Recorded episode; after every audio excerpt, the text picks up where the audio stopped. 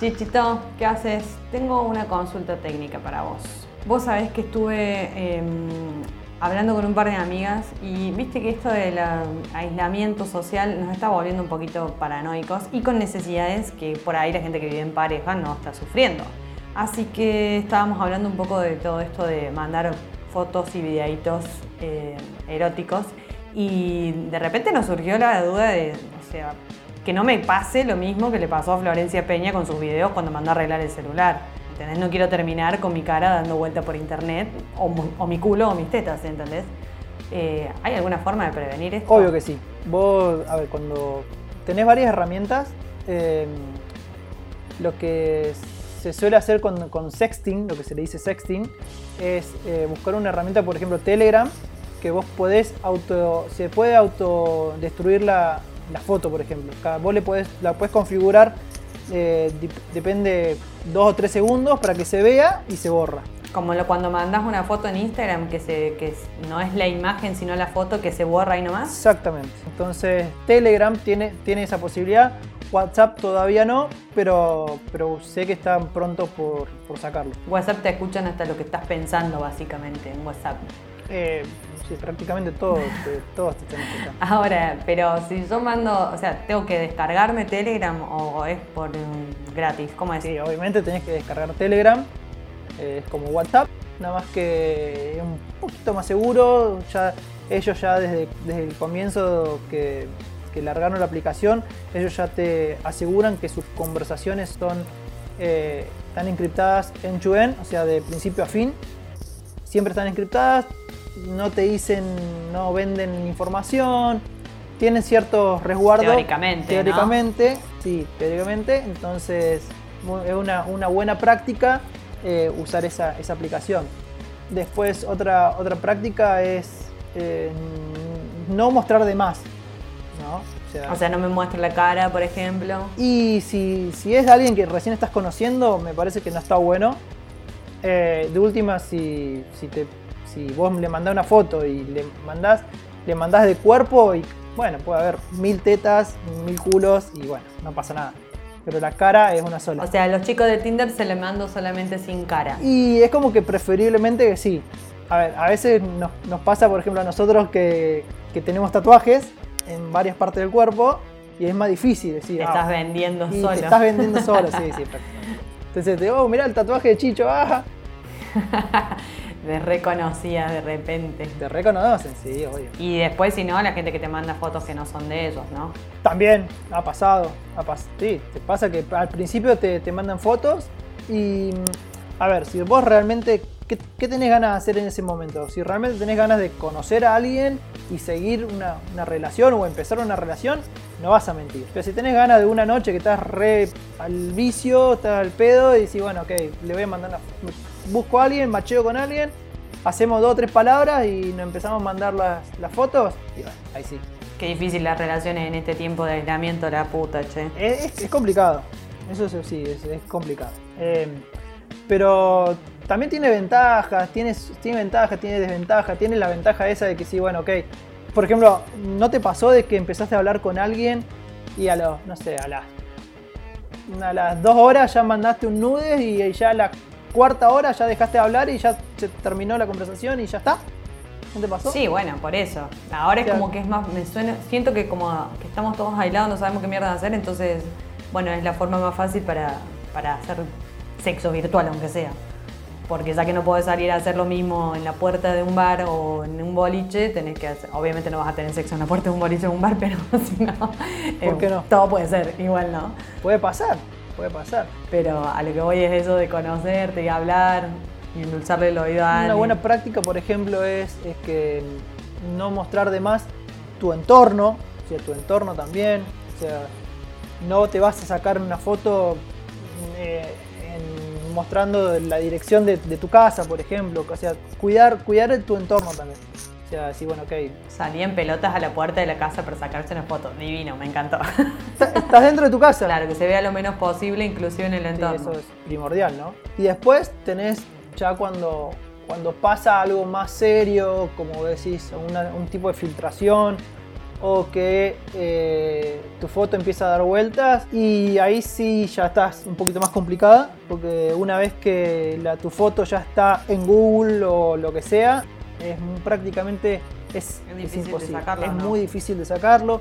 Ya ahí ya tenés que, que, que consultar a un abogado, abogado en, en derechos informáticos. ¿Existe gente que se dedica a eso? Sí, sí, bueno, yo tengo un amigo que es de Santa Fe, que es abogado es- y especialista en derecho informático y sí, asesora este, este tipo de, de delito. Ah, bueno, fantástico. Chicos, vayan tomando notas si a alguno se le filtró alguna fotito en bolas.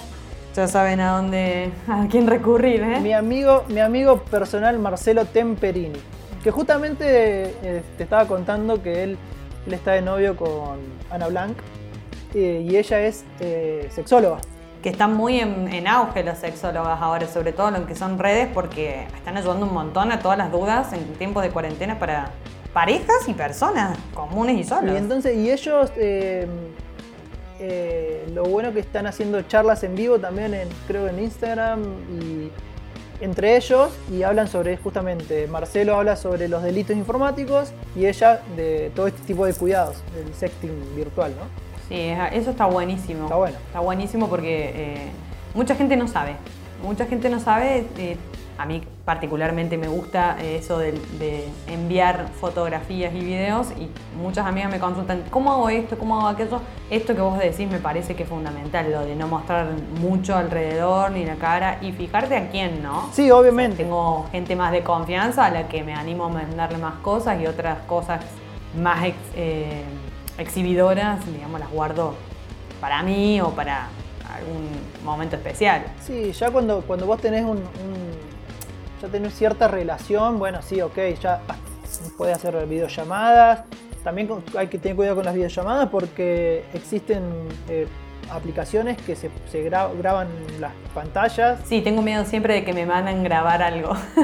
y vos no sabés. me están grabando desde la cámara. Claro, y vos no sabés, del otro lado uno no, no se entera si el otro lo está grabando o no. Con las páginas porno pasa lo mismo, ¿no? No, Que no. te pueden estar grabando y te están filmando o, sacando No, con fotos. las páginas no, no, no. Eh, lo que puede pasar es que eh, algún malintencionado, capaz que es capaz que te lo pueden hacer dirigido, como lo que nosotros llamamos un ataque dirigido.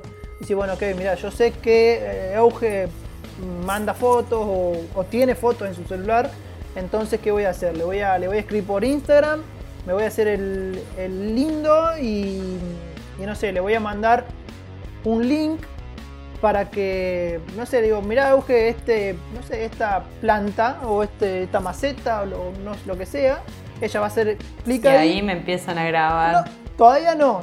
Lo que a, va a hacer es o que se te descargue una aplicación, porque hay gente que sinceramente no sabe y dice, bueno, capaz que es normal, entonces te baja una aplicación y esa aplicación sí te está, te está, te está espiando, pero mm, es difícil hacer eso. O sea, es complicado. Igual lo que se le dice el, el phishing es que cuando yo te mando un link y ¿Qué es el phishing? bueno, el phishing es pescar a alguien, lo que se llama pescar a alguien. Entonces, quiero hackear el auge, entonces le voy a, le voy a mandar un link para que, que entre y vea, ah, mira, es, es Instagram. Bueno, voy a poner mi usuario y contraseña. Y te va a salir uh, error de acceso a Instagram.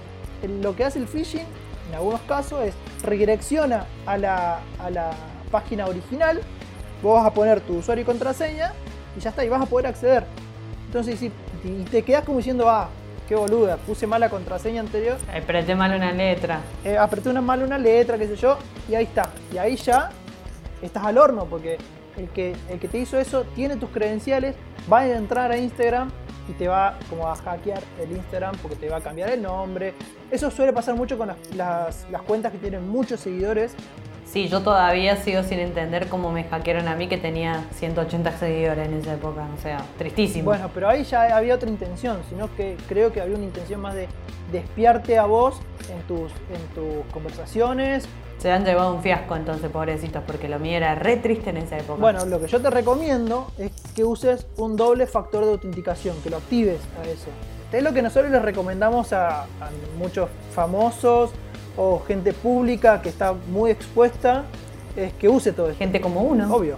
Nunca estamos seguros de nada, me parece, con todo esto de los medios. Y ahora que todo se va- maneja con Instagram, con Tinder, con Facebook, con, con todas las redes en realidad, es como que siento que estamos más desprotegidos. Ni hablar cuando hablamos de tema de plata, por ejemplo. Tengo que entrar a mi aplicación del banco y me da miedo cada vez que pongo una contraseña. Uno se va acostumbrando también a las buenas prácticas. Jamás me conecto de un wifi que no sea, que, que no sea el mío o de alguien que, que realmente conozca.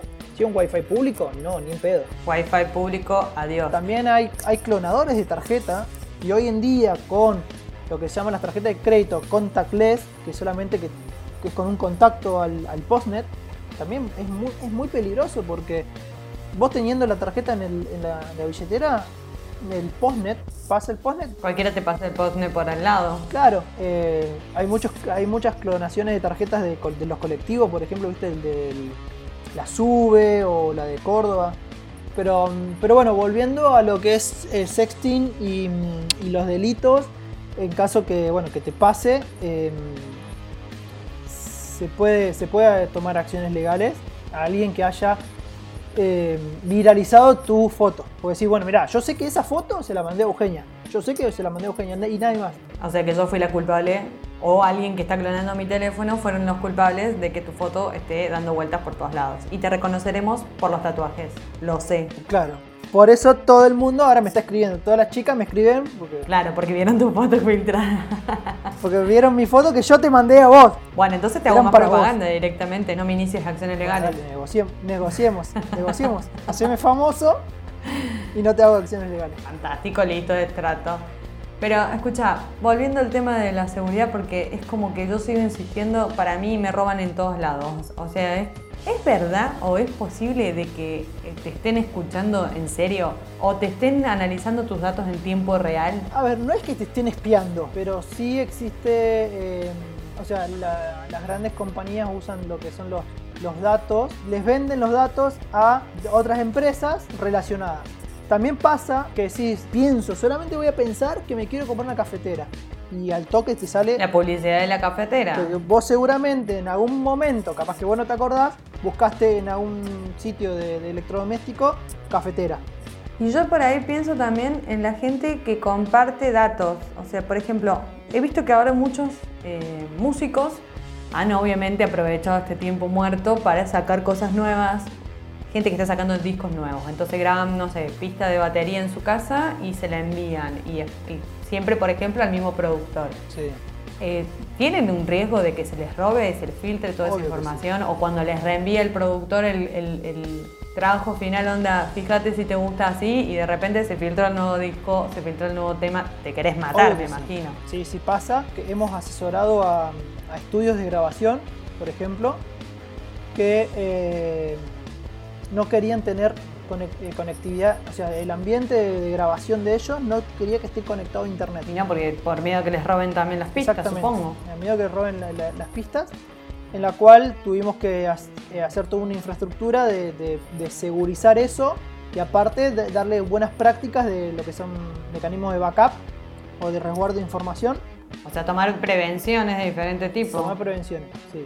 Bueno, Chichito, muchas gracias por toda la info. Espero que a todos les haya sido útil. A mí sí, por lo menos, que mando un montón de videitos y fotitos que tengo que empezar a borrarle la cara, los tatuajes y todo eso. Bueno, pero vos no tenés tatuajes. Pero bueno, eh, que vos sepas, que vos sepas que... Bueno, sí, sí, sí, sí. Sí, Bueno, sí. me voy a ir a tomar un vino porque me lo merezco. Cortalo con soda entonces.